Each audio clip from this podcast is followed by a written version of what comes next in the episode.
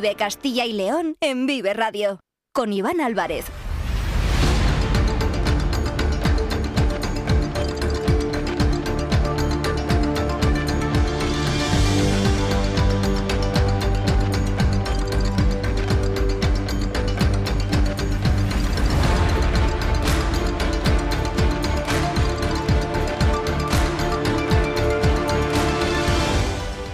Las dos y cuarto, siguen escuchando la sintonía de Vive Radio, de Vive Castilla y León, donde desde la UNAM punto les estamos contando todos los asuntos que son noticia hoy aquí en nuestra comunidad en Castilla y León. Nos pueden escuchar, ya lo saben, a través de la FM de toda la vida, en nuestra página web www.viveradio.es, en todas nuestras plataformas de streaming y de podcast y en las redes sociales de Vive Radio con el sonido perfecto, como siempre, de nuestro técnico Ángel de Jesús. Estamos pendientes del tiempo, estamos pendientes de la meteorología. Hemos actualizado con Daniel Angulo cuál es el estado en nuestra comunidad para el día de hoy y para los próximos días, pendientes sobre todo en las zonas de montaña, en las provincias de León, de Burgos y de Segovia, por el temporal de nieve que está afectando a muchas carreteras de montaña, también a la A6 y a la A66 en, a la AP66 en dirección a Asturias, que ayer se quedaron bloqueados en esta carretera cientos de camiones y de autobuses que no podían circular debido al estado de la nieve. También estamos pendientes de las fuertes rachas de viento y de la lluvia, con varios ríos en la Confederación Hidrográfica del Duero y también en la del Ebro, pendientes ante posibles desbordamientos. Todo ello, como decimos, lo hemos eh, repasado a la una con Daniel Angulo y también en los diferentes boletines informativos de Vive Radio. Vamos a escuchar enseguida al secretario general del Partido Socialista en Castilla y León, a Luis Tudanca, esa enmienda a la totalidad del proyecto de ley de los presupuestos generales de Castilla y León para este año 2024, algo que ya anunció el viernes en este mismo programa Rosa Rubio, después de que se conocieran las cifras generales, como decimos, de los presupuestos de Castilla y León. Enseguida lo vamos a repasar todo con David Alonso. También hablaremos con Jaime Sánchez Cuellar sobre esa manifestación que se celebró ayer en Madrid por parte de los agricultores y los ganaderos españoles, también con muchos de ellos que viajaron desde Castilla y León y queremos conocer lo que dio de sí la reunión del Consejo de Ministros de Agricultura en Bruselas. Ya les adelantamos que mañana Luis Planas, el ministro de Agricultura, ha convocado a las organizaciones profesionales agrarias españolas a una nueva reunión en el Ministerio de Agricultura para informarles sobre lo que se habló en Bruselas y cuál es la situación en este momento relacionada con el sector primario. Y también vamos a hablar sobre ese incendio que se produjo a finales de la semana pasada en Valencia. Queremos conocer cómo deberíamos actuar ante una situación similar, si nos enfrentamos a ella, y sobre todo esos materiales que pueden influir y que pueden afectar a que el fuego se pues propague de forma rápida en nuestros edificios. Son las 2 y 18 minutos, vamos con estos asuntos y con muchos más hasta las 3 en Vive Castilla y León. No se mueva.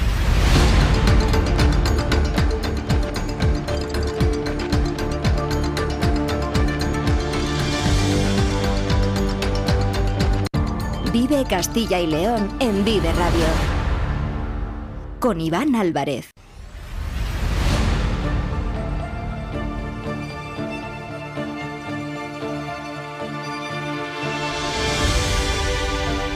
El pasado jueves conocíamos las cifras del proyecto de ley de presupuestos generales de Castilla y León para este año 2024. Un presupuesto récord con 14.562 millones de euros, un 5,45% más respecto a la cuantía de 2023. El día después de presentarse estos números por parte del presidente de la Junta, del vicepresidente y del consejero de Economía y Hacienda, en Vive Castilla y León escuchamos las valoraciones de los principales actores políticos, económicos y sociales de la comunidad, la patronal, los sindicatos, el Consejo de Cámaras Oficiales de Comercio, Industria y Servicios de Castilla y León y el principal partido de la oposición en la comunidad, el Partido Socialista. Todos pasaron por la sintonía de Vive Radio. El PSOE anunció en este programa, lo hizo Rosa Rubio, su nueva secretaria general en las Cortes y portavoz de Hacienda, que iban a presentar una enmienda a la totalidad del proyecto de ley de presupuestos generales anunciado por el Partido Popular y por Vox.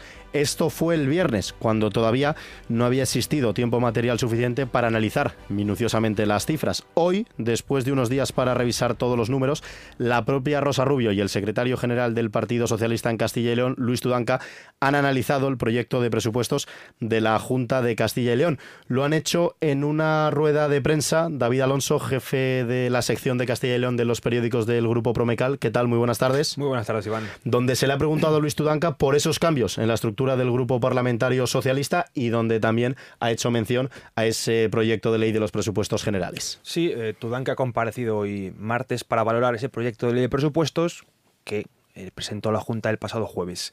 Un proyecto al que, como ya adelantó aquí eh, Rosa Rubio y hoy ha confirmado el propio Tudanca, el PSOE va a presentar una enmienda a la totalidad al que Seguramente seguirán después una buena ristra de enmiendas parciales para su debate en, el Pleno. Tudanca ha lamentado que las cuentas presentadas por la Junta para este 2024 son más de lo mismo, que no sirven para resolver los problemas que tiene Castilla y León, como la despoblación, el empleo o la falta de médicos, y ha asegurado que ineficacia y corrupción son las palabras que definen este presupuesto.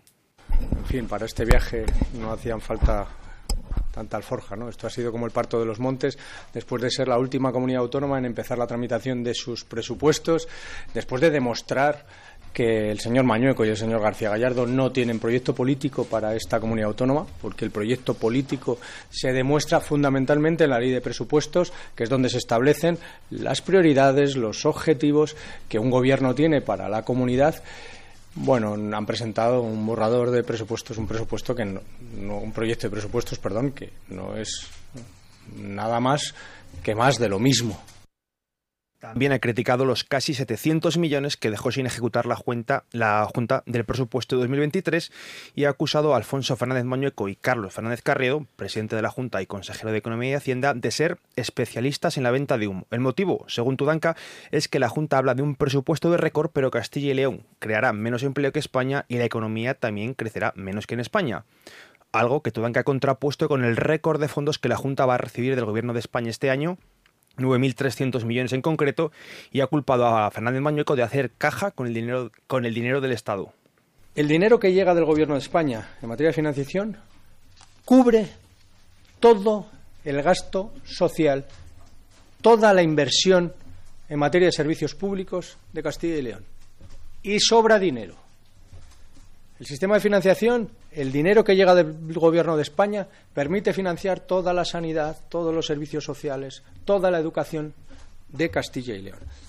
El dinero que llega del Gobierno de España permite además pagar el bono de alquiler, el bono social térmico, el plan de vivienda, las inversiones en la atención primaria, las unidades de radioterapia, la salud bucodental, las ayudas a violencia de género que también crecen.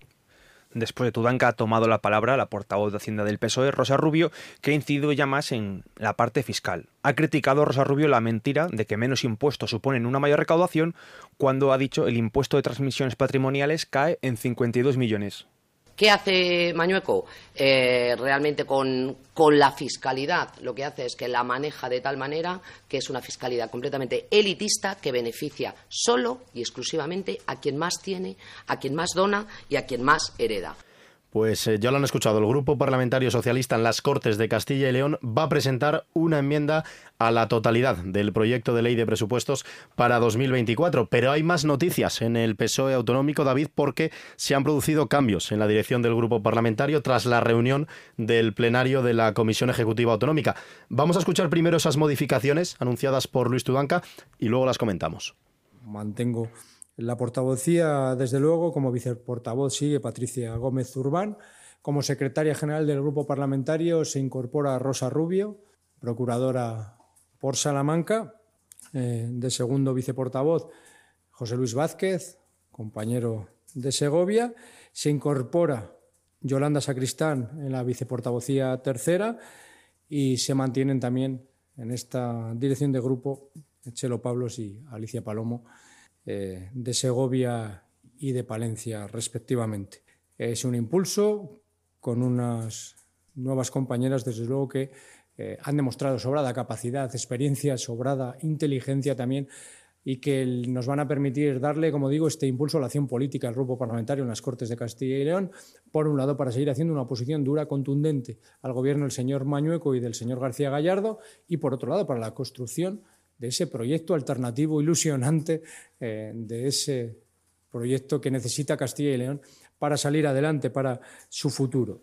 Estos cambios los anunciaba Luis Tudanca ayer por la tarde. En la rueda de prensa de esta mañana, David, se le ha preguntado, lógicamente, al secretario general del Partido Socialista en Castilla y León por estos cambios en la estructura del Grupo Parlamentario Socialista, tras los que Rosa Rubio, a la que ahora acabamos de escuchar, se convierte en la secretaria del Grupo Parlamentario en sustitución de Ángel Hernández, así como Yolanda Sacristán. Una modificación que ha tenido como gran damnificada a la leonesa Nuria Rubio, que sale de la dirección del grupo y desde León se ha especulado con un castigo por su vinculación con el secretario provincial Javier Alfonso Zendón. Sí, un extremo que obviamente ha negado Luis Tudanca, que ha vuelto a defender el trabajo de Nuria Rubio durante estos años dentro del grupo parlamentario socialista.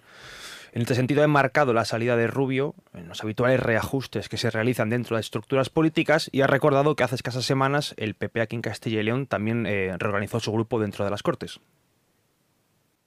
No, no, en, absoluto, en absoluto, en absoluto, en absoluto. Creo que teníamos una gran dirección en el Grupo Parlamentario Socialista ayer y la tenemos hoy.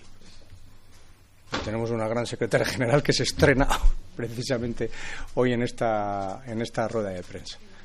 Nuria Rubio ha sido una magnífica miembro de la dirección del Grupo Parlamentario Socialista, una magnífica procuradora y lo va a seguir siendo.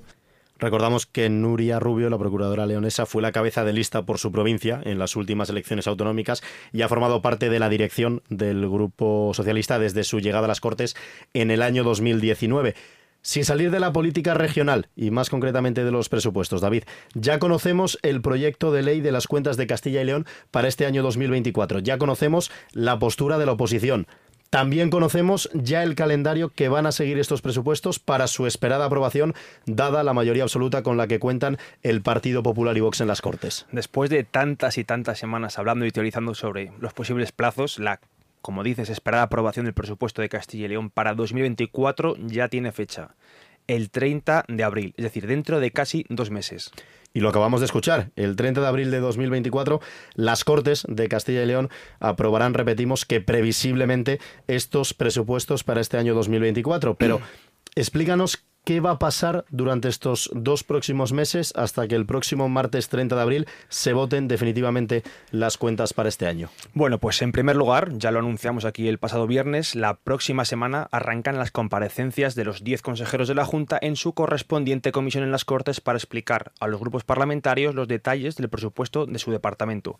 Como suele ser habitual, estas se producirán en turno de mañana y tarde, es decir, una intervención será por la mañana y otra por la tarde, empezando por la Consejería de Economía y Hacienda, de tal forma que el viernes por la tarde terminarán esta ronda de intervenciones. Después de esto serán los grupos los que decidirán si presentan o no una enmienda a la totalidad del presupuesto, algo que ya ha avanzado el, PSOE. Brevemente, una enmienda a la totalidad es la petición de un grupo parlamentario a la Junta de que retire el proyecto de presupuestos y elabore uno nuevo unas enmiendas a la totalidad que se debatirán en un pleno monográfico el día 19 de marzo. Es decir, un pleno en el que solo el único asunto de ese día serán estas enmiendas a la totalidad. Ya te adelanto que, como siempre, no se van a aprobar. Pasamos entonces al turno de las enmiendas parciales, que son las peticiones de los grupos para modificar o suprimir algunas partidas del presupuesto. Por ejemplo, una enmienda parcial sería aquella que, en el que, pues en este caso el PSOE, que ya ha anunciado la enmienda totalidad y seguramente también presentará unas cuantas parciales, le pide a la Junta que en vez de destinar X millones a sanidad animal sean X más 1 o X menos 3. Unas enmiendas que se votarán ya el lunes 29 de abril para el día después, ese 30 de abril, se votará de forma definitiva la aprobación del proyecto de ley de presupuestos de Castilla y León para 2024 y se cierra el círculo que arrancó el pasado jueves con la presentación de ese proyecto de ley pues iremos siguiendo lógicamente todas estas fechas en la sintonía de Vive Castilla y León, en Vive Radio, y lo haremos como siempre con David Alonso, el jefe de sección de los de Castilla y León de los periódicos de Promecal. David, compañero, muchísimas gracias. Un fuerte abrazo. Y hay más asuntos en la actualidad política de nuestra comunidad. Vamos a escuchar unas acusaciones de Santiago Abascal, el líder de Vox, a la Universidad de Salamanca, que son para echarse a temblar. Las antiguas universidades, como las de Salamanca, la de Bolonia o la de Harvard, diseñadas para agrandar la cultura, han sido convertidas hoy en máquinas de censura, de coacción, de adoctrinamiento y de antisemitismo. Queremos universidades que sean templos del saber, de la libertad de pensamiento, de la transmisión de conocimiento y no queremos comisarios perturbados que inventen géneros, que perviertan la inocencia de los menores, que reescriban la historia o que promuevan ideologías criminales. Si ayer las universidades eran un espacio de libertad frente al autoritarismo del poder, hoy, por desgracia, son la punta de lanza del totalitarismo que viene. Le han declarado la guerra al sentido común, a la verdad, al lenguaje y a la biología. Lo acabáis de escuchar. La Universidad de Salamanca es una máquina de censura, coacción, adoctrinamiento y antisemitismo, como otras universidades históricas como la de Bolonia o Harvard. Son palabras de Santiago Abascal, lo ha dicho en Washington, en la capital de Estados Unidos. El líder de Vox estaba participando en la conferencia política Acción Conservadora, la principal cita del movimiento conservador de Estados Unidos, en la que también estaban eh, presentes Donald Trump y los presidentes de Argentina y El Salvador, Javier Milei y Nayib Bukele, entre otros muchos asistentes. Estas declaraciones, lo que ha dicho Abascal sobre la Universidad de Salamanca, se ha escuchado en todo el mundo. Imagínate lo que pueden llegar a pensar ahora en cualquier rincón del planeta sobre una institución histórica como la USAL.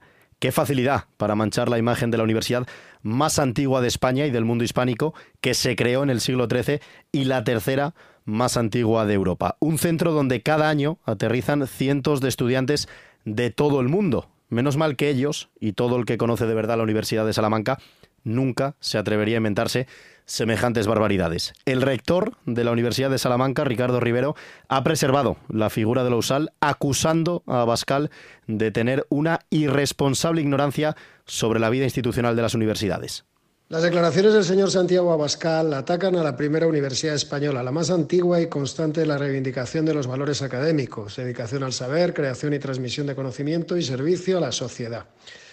Estas manifestaciones demuestran una irresponsable ignorancia sobre la vida institucional de una casa de estudios donde las más diversas opiniones y puntos de vista se expresan todos los días respetando los principios del respeto a las personas, la democracia, el pluralismo y la defensa de la Constitución. Quien insulta desde la falta de información a nuestra universidad, al fin demuestra poco aprecio por la imagen internacional de España.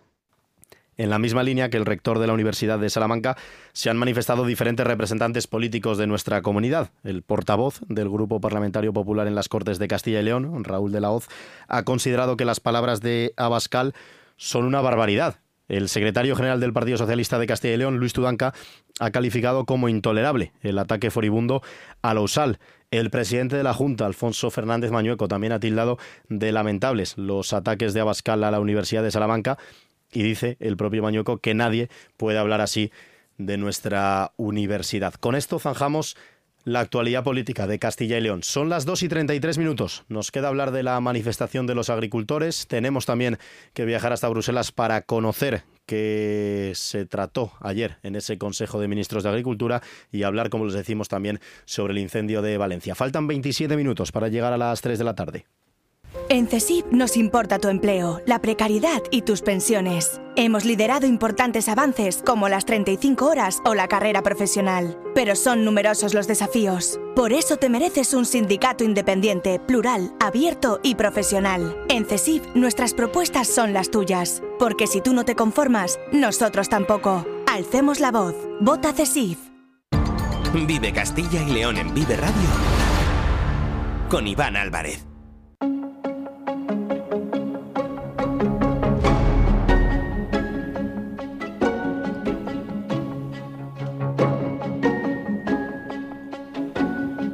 En el programa de ayer, en la sintonía de Vive Castilla y León, dedicamos un amplio espacio para hablar sobre esa manifestación que los agricultores y los ganaderos de toda España estaban llevando a cabo durante la mañana del lunes en Madrid, en la capital de España.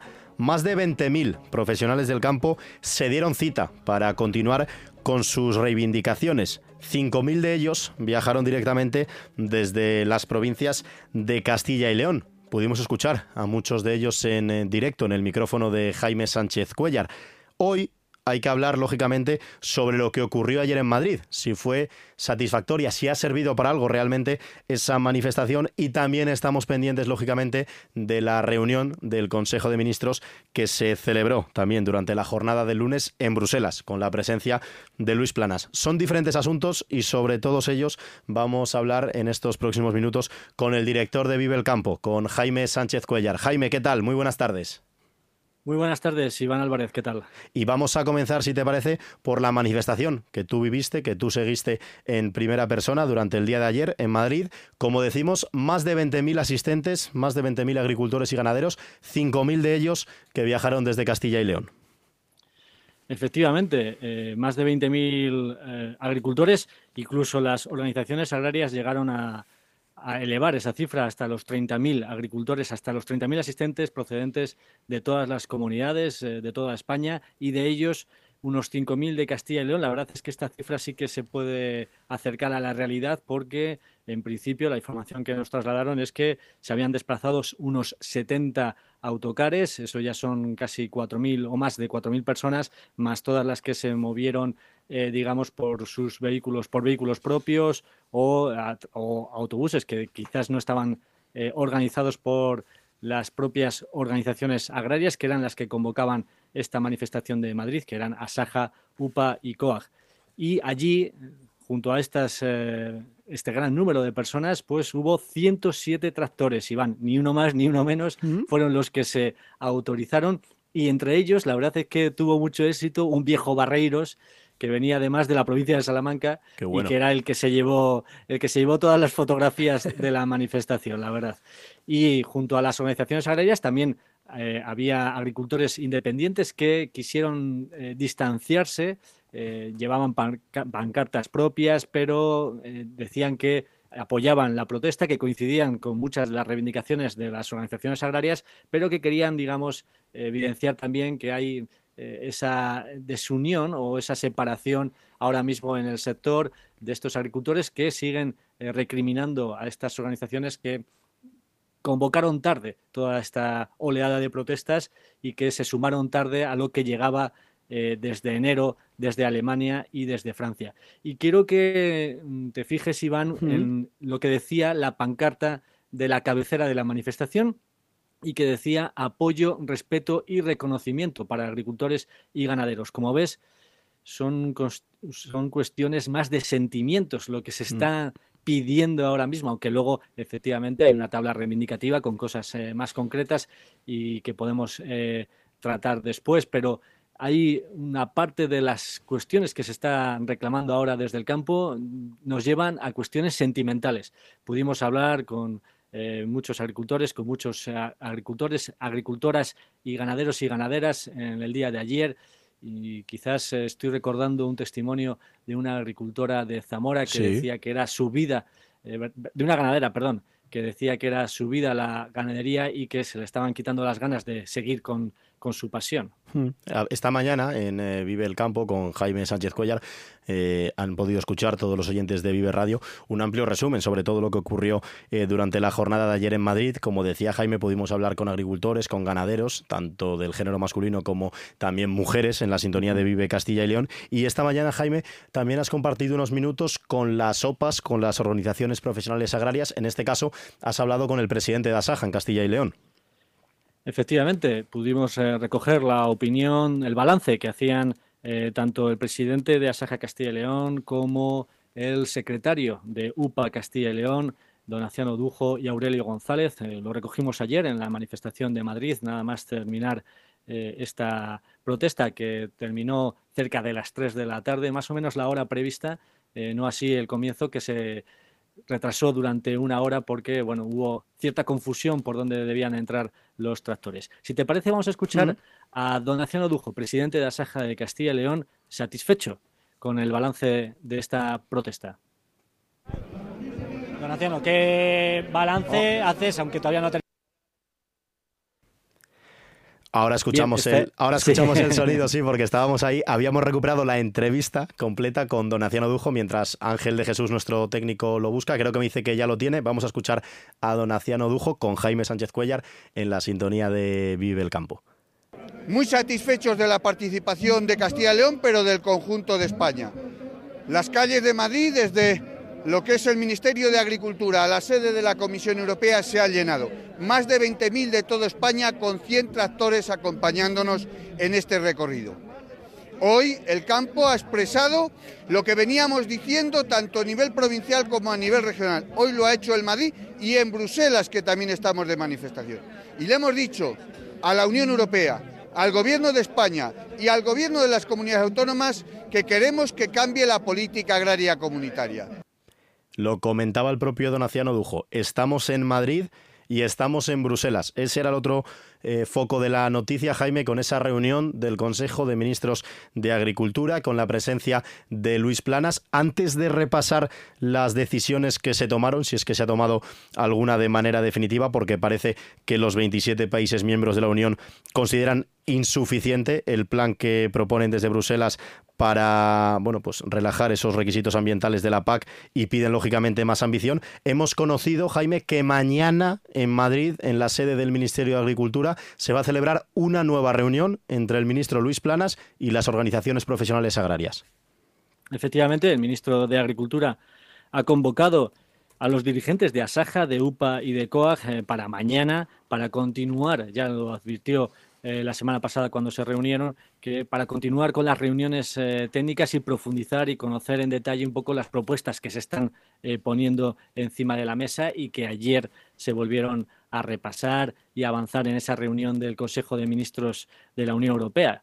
la verdad es que en esa reunión, por ejemplo, sigue sin estar Unión de Uniones, que ya esta mañana ha dicho que lo que se decidió ayer en Bruselas es muy pobre, es insuficiente y están ya además eh, preparando un nuevo calendario de protestas, de movilizaciones del campo. Por tanto, va a terminar el mes de febrero, pero todo indica, todo parece apuntar a que van a continuar las movilizaciones en el sector. Si te mm. parece, podemos eh, repasar un poco eh, rápidamente. Eh, lo que son las medidas que está proponiendo la Comisión Europea, que ayer planteó a los ministros de Agricultura de la Unión Europea, y para que se conozcan un poco los detalles de, lo que está ahora mismo encima de la mesa.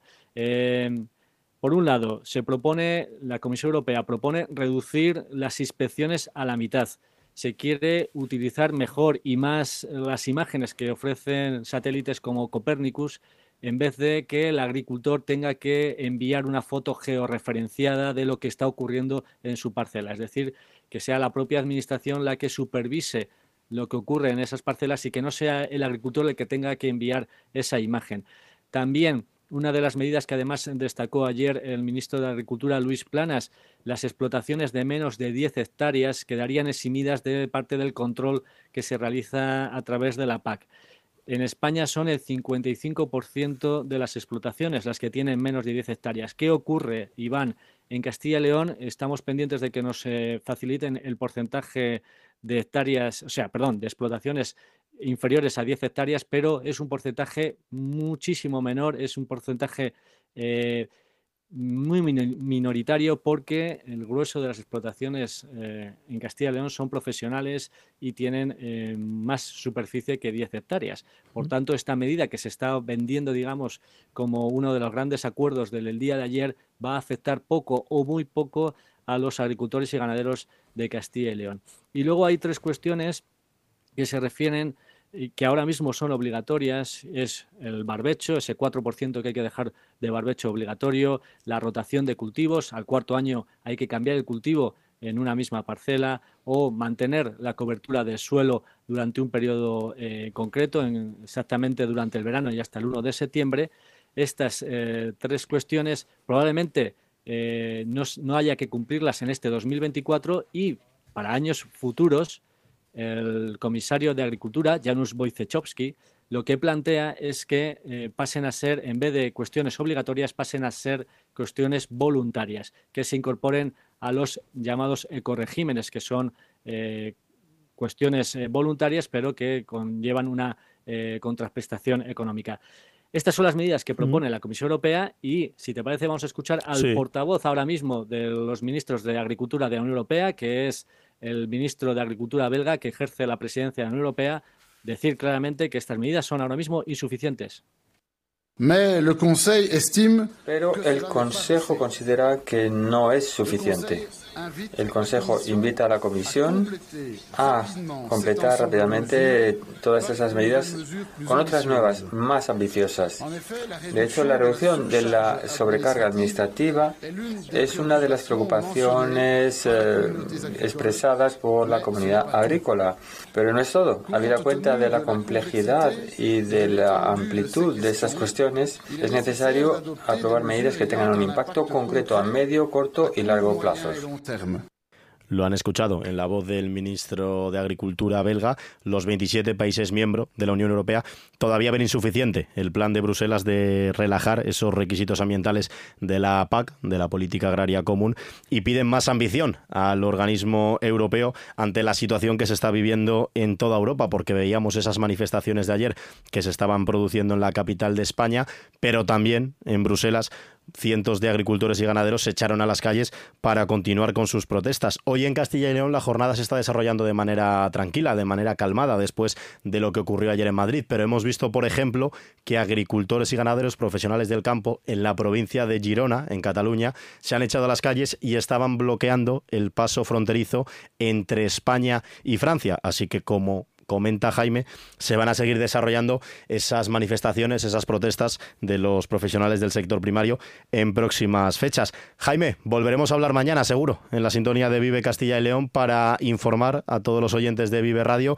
cómo se está desarrollando esa reunión que ya nos has anunciado entre el ministro de Agricultura, Luis Planas, y las organizaciones profesionales agrarias. Te escuchamos mañana a partir de las 7 y 10 en Vive el Campo. Gracias, Jaime, un abrazo. Gracias, Iván, un abrazo. En Vive Radio escuchamos lo que pasa a nuestro alrededor y te lo contamos. Para informarte, para entretenerte, para emocionarte. Con las voces más locales y los protagonistas más cercanos. Vive tu ciudad, tu provincia. Vive su cultura, su música, su actualidad, su deporte, sus gentes. Vive lo tuyo. Vive tu radio. Vive Radio. Vive Castilla y León en Vive Radio con Iván Álvarez.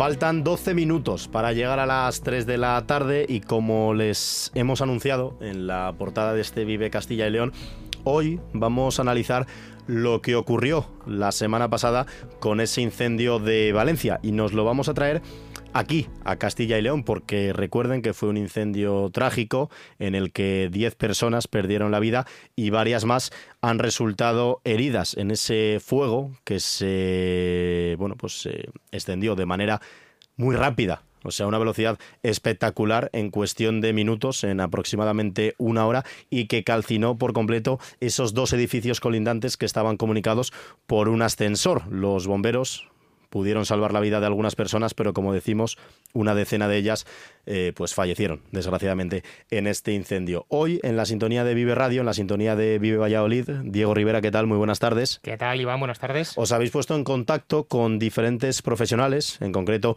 con un bombero y con un constructor, para conocer las incógnitas, las diferentes aristas que hay alrededor de un suceso de este tipo, porque es verdad que ya son muchos los ayuntamientos en toda España que han pedido a las empresas o que se han puesto en contacto directamente también desde los edificios para conocer si los materiales con los que están construidos sus edificios pueden provocar que se reproduzca una situación igual aquí en Castilla y León. Claro, eh, hay ejemplos. Como bien dices, Iván, por ejemplo, eh, Logroño va a revisar edificios anteriores al año 2006 para evitar situaciones como la de Valencia. Zaragoza también va a encargar un análisis en profundidad de todos los edificios de la ciudad tras este dramático accidente. Veamos, vamos a ir viendo, vamos a estar siguiendo la pista, por supuesto, a todo lo que suceda en Castilla y León, en los eh, nueve ayuntamientos de capitales de provincia y también, ¿por qué no?, en otros ayuntamientos también del resto de municipios de Castilla y León.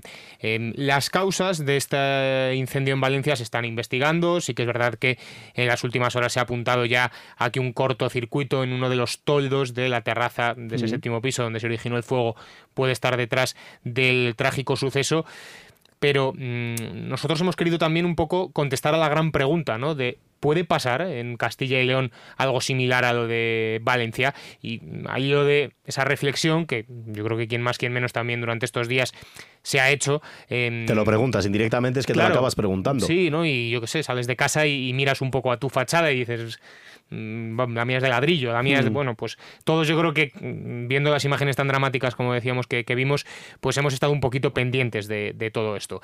Y como bien decías, hemos hablado, en primer lugar, vamos a escuchar con eh, un constructor eh, vallisoletano, con una empresa con, 60, con 70 años de experiencia, eh, Construcciones Brizuela, su gerente se llama Manuel Brizuela, y le preguntábamos en primer lugar qué es lo que pudo pasar en este incendio en Valencia para que todo avanzara tan rápido y un suceso que hemos visto, se ha dado en otros puntos, por ejemplo en Castilla y León mismamente, incendios similares se extendiera después de una manera tan atroz y generara esas 10 víctimas mortales. Eh, lo que se puede ver pues, eh, en las simples eh, vídeos, lo, que, lo que se habla entre, entre los profesionales del gremio, es bueno un poco lo que contaba lo que contaba Javier esto se trataba de una de una fachada ventilada una fachada ventilada que que bueno que a nivel energético pues es probablemente el mejor sistema constructivo que hay ya que crea una corriente de aire que, bueno que, facilita eh, pues, la eficiencia energética del edificio y lo que parece que ha pasado en principio se hablaba de que había un poliuretano que había ardido. El poliuretano no arde el poliuretano eh, tiene un componente ignífugo para, precisamente para que no arda.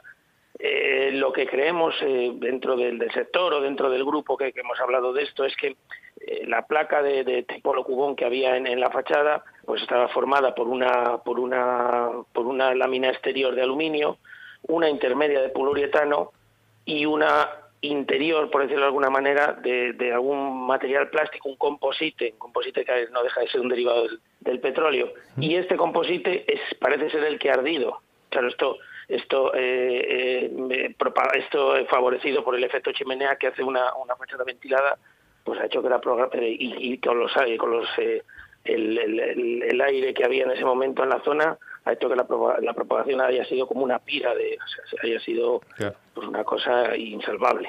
Una de las eh, preguntas que nos hacemos, como bien has comentado Diego, después de ver lo que ocurrió en ese trágico incendio de Valencia, es la construcción de nuestro edificio, los materiales que se han utilizado y si también puede ocurrirnos algo similar en nuestra vivienda.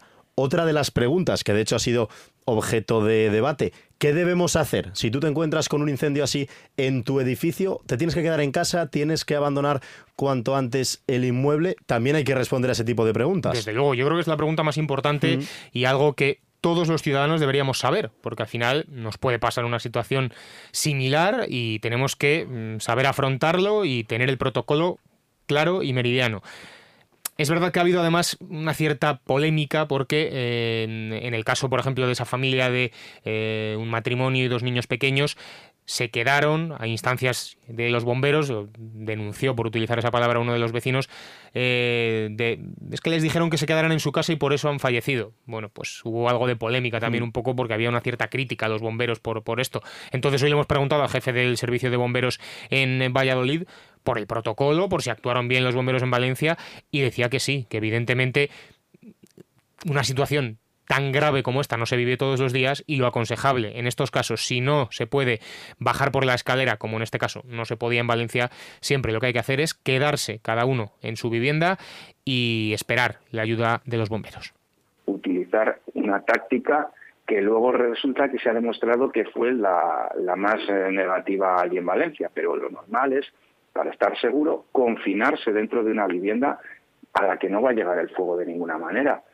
Claro, cuando vemos lo de Valencia, que el fuego progresa de la manera que progresó por la fachada, efectivamente en los edificios en los que esta singularidad se produce, lo más seguro es evacuar. Pero como digo, en un edificio normal lo más seguro es confinarse, porque la caja de escalera, que en la mayoría de los edificios no es una caja de escalera protegida, en cuanto hay un incendio por debajo de una serie de plantas, todas las que están por encima, si no se han cerrado correctamente las puertas, se llena la caja de escalera de humo y es ahí donde hay los principales riesgos. Eh, precisamente me comentaba ayer un compañero que en Bilbao han tenido en, este, en estos últimos días un problema serio por este motivo, porque las personas con cierta lógica, porque tienen miedo de lo que ha pasado en Valencia, tratan de salir de, de su edificio cuando no hay un riesgo en su propia vivienda, salen por la caja de escalera y es ahí donde se encuentran un peligro mortal. El tema de dónde está localizado el fuego también es importante porque no hay que actuar de la misma manera si el fuego lo tenemos en un piso superior al nuestro que inferior al nuestro. Esto que escuchábamos era si el fuego está por debajo de nuestra vivienda, que ahí evidentemente no podemos utilizar la escalera. Si el fuego está encima, la solución es clara. Ahí sí ya podemos bajar por las escaleras y, huir de la vivienda. Pero también teniendo una cosa muy clara. Si en nuestro edificio existen puertas cortafuegos, lo que no podemos hacer, según nos contaba Javier Reynoso, el jefe del servicio de bomberos en Valladolid, es abrir la puerta, huir y no cerrarla, porque entonces esas puertas lógicamente no servirán para nada. Claro, exactamente. Entonces, si el fuego está por encima de nuestra vivienda, la evacuación, salvo que se trate de un edificio de estos que es absolutamente singular, que la progresión por fachada es posible, mm, es mucho más aconsejable quedarte en tu vivienda porque el fuego no va a entrar en tu vivienda. Si, si intentas salir, lo que va a ocurrir, desgraciadamente, es que como la mayor parte de las, eh, de las escaleras no están protegidas, no tienen puertas cortafuegos estancas, de forma que el humo no progrese verticalmente, y es más, en las que tienen puertas cortafuegos, desgraciadamente el comportamiento de la gente es salgo corriendo y dejo la puerta abierta, con lo cual ya me da igual que la escalera esté protegida porque se va a, llevar, se va a llenar de humo y entonces toda la gente que está por encima de la vivienda que está ardiendo no va a poder salir por la caja de escalera. Entonces ese es el problema que nosotros nos, eh, nos planteamos y que es el que se da en la mayor parte de los edificios. Sí que es cierto que es una tarea que tenemos que hacer, eh, revisar los edificios y ver cuáles son los que pueden plantear esta problemática, informar a, la, propiedad del riesgo que tiene su edificio para que sean conocedores y en un hipotético caso de incendio sepan cuál es el comportamiento más seguro. Y también hay que poner el punto de vista, Iván, en los ciudadanos, como decíamos al principio. Así que el micrófono de Vive Radio ha salido a la calle, por mediación de nuestra compañera Adriana Díez, para conocer el sentir de los castellanos y leoneses sobre este asunto y conocer si están o no preocupados. A raíz del incendio de Valencia, ¿se ha notado usted una mayor preocupación respecto a los materiales de los que está construido? Sí, sí, sí. Sí, y, mucho control de, los enchufes y todo eso, la verdad que sí. Eh, materiales buenos para construir las casas y que los precios son cada vez más altos y los materiales más, más bajos. Entonces sí que es una cosa que me preocupa, sí. Aluminosis o tiene algo, algo inflamable, eso seguro. Donde vivo yo estamos bien, o sea, sabemos cómo está construido, puede pasar un fuego, pero desde luego lo de Valencia, desde luego bajo ningún concepto. No por los materiales, sino por cómo bajar de casa sin tocar la escalera. Creo que es lo que todo el mundo pensamos. Hemos pensado de todo, hasta una escalera, una cuerda. La verdad, la verdad es que yo no. Yo tampoco. Un poquito lejos a lo mejor, y si no nos toca de cerca yo creo que no nos concienciamos. Pues no, ¿sabes qué pasa? Que vivo en un chalet y entonces no. Pero vamos, sí que tengo un piso aquí que me lo he pensado y vivo además en un noveno aquí. Sí que me ha dado un poquito de yuyu pensar si estoy ahí, pero ahora actualmente no estoy. Entonces, bueno, mitad y mitad. Pero sí, inquieta bastante. ¿eh? He, cogido, he cogido miedos, ¿eh? He cogido miedo. Pero que hay que ser valientes, supongo. Y, los, y, los, bomberos cuando le dijeron, cuando fueron a salvar a, la niña de 15 días, les dijeron que se metieran en el baño porque no podían llegar a ellos. Y, y, les dijeron que se metieran para que apagaran el incendio, pero al final no fue un incendio tan violento que no, no pudieron apagarlo. Y es una pena qué pena que no exista la máquina del tiempo para volver atrás y, salvarlos a todos. Bueno, Mm, respecto a mi casa no, porque yo vivo en una casa unifamiliar y no concibes tanto ese peligro. Respeto en Bueno, pues lógicamente hay preocupación entre los vecinos y las vecinas de Castilla y León porque esa situación, ese incendio trágico que se vivió en Valencia, se pudiera reproducir también en cualquiera de sus edificios. Y con esta noticia llegamos a las 3 en punto de la tarde. Les dejamos en compañía de los servicios informativos de Vive Radio. Nosotros volvemos mañana a partir de la una con más Vive Castilla y León. Sean felices. Hasta mañana. Adiós.